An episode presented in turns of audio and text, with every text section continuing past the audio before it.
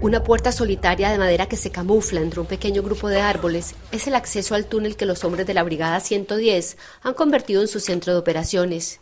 Tienen como responsabilidad la defensa de una de las posiciones del frente sur de la provincia de Zaporilla, que después de meses de una relativa calma ha vuelto a reactivarse en los últimos días. Así lo muestra Bolodín, quien es el encargado de monitorear las imágenes recogidas por uno de los drones. En ciertos lugares el enemigo quiere romper las líneas. Sus intentos no han sido exitosos hasta ahora. Ellos han tenido pérdidas mucho mayores que las nuestras en este frente, mucho más significativas.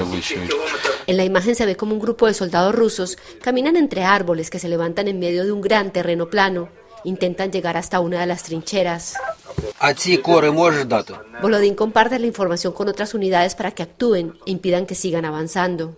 Este grupo de hombres, la mayoría cosacos y la mayoría mayores de edad que primero se unieron como voluntarios, son originarios de esta provincia de Zaporilla, que después del comienzo de la invasión tiene más de un 60% de su territorio bajo control ruso. Muchos de ellos tienen familias en territorios ocupados, como Vlad, el comandante.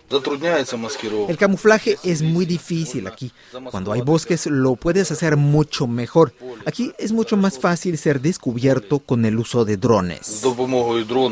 Las dificultades quedan en evidencia en el camino a visitar una de las unidades que horas antes fue atacada. Una vez en la sede de la unidad, Blas recibe el parte del comandante a cargo. Como pueden oír, están atacando, tratan de entrar. Nosotros estamos defendiendo. Los hombres bajo su cargo confirman que los rusos han movilizado tropas en este frente. A nosotros también nos han reforzado y somos más fuertes.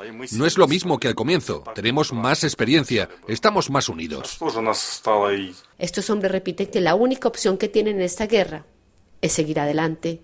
Este ha sido un informe de Catalina Gómez Ángel para Radio Francia Internacional desde el sur de la provincia de Zaporilla, en Ucrania.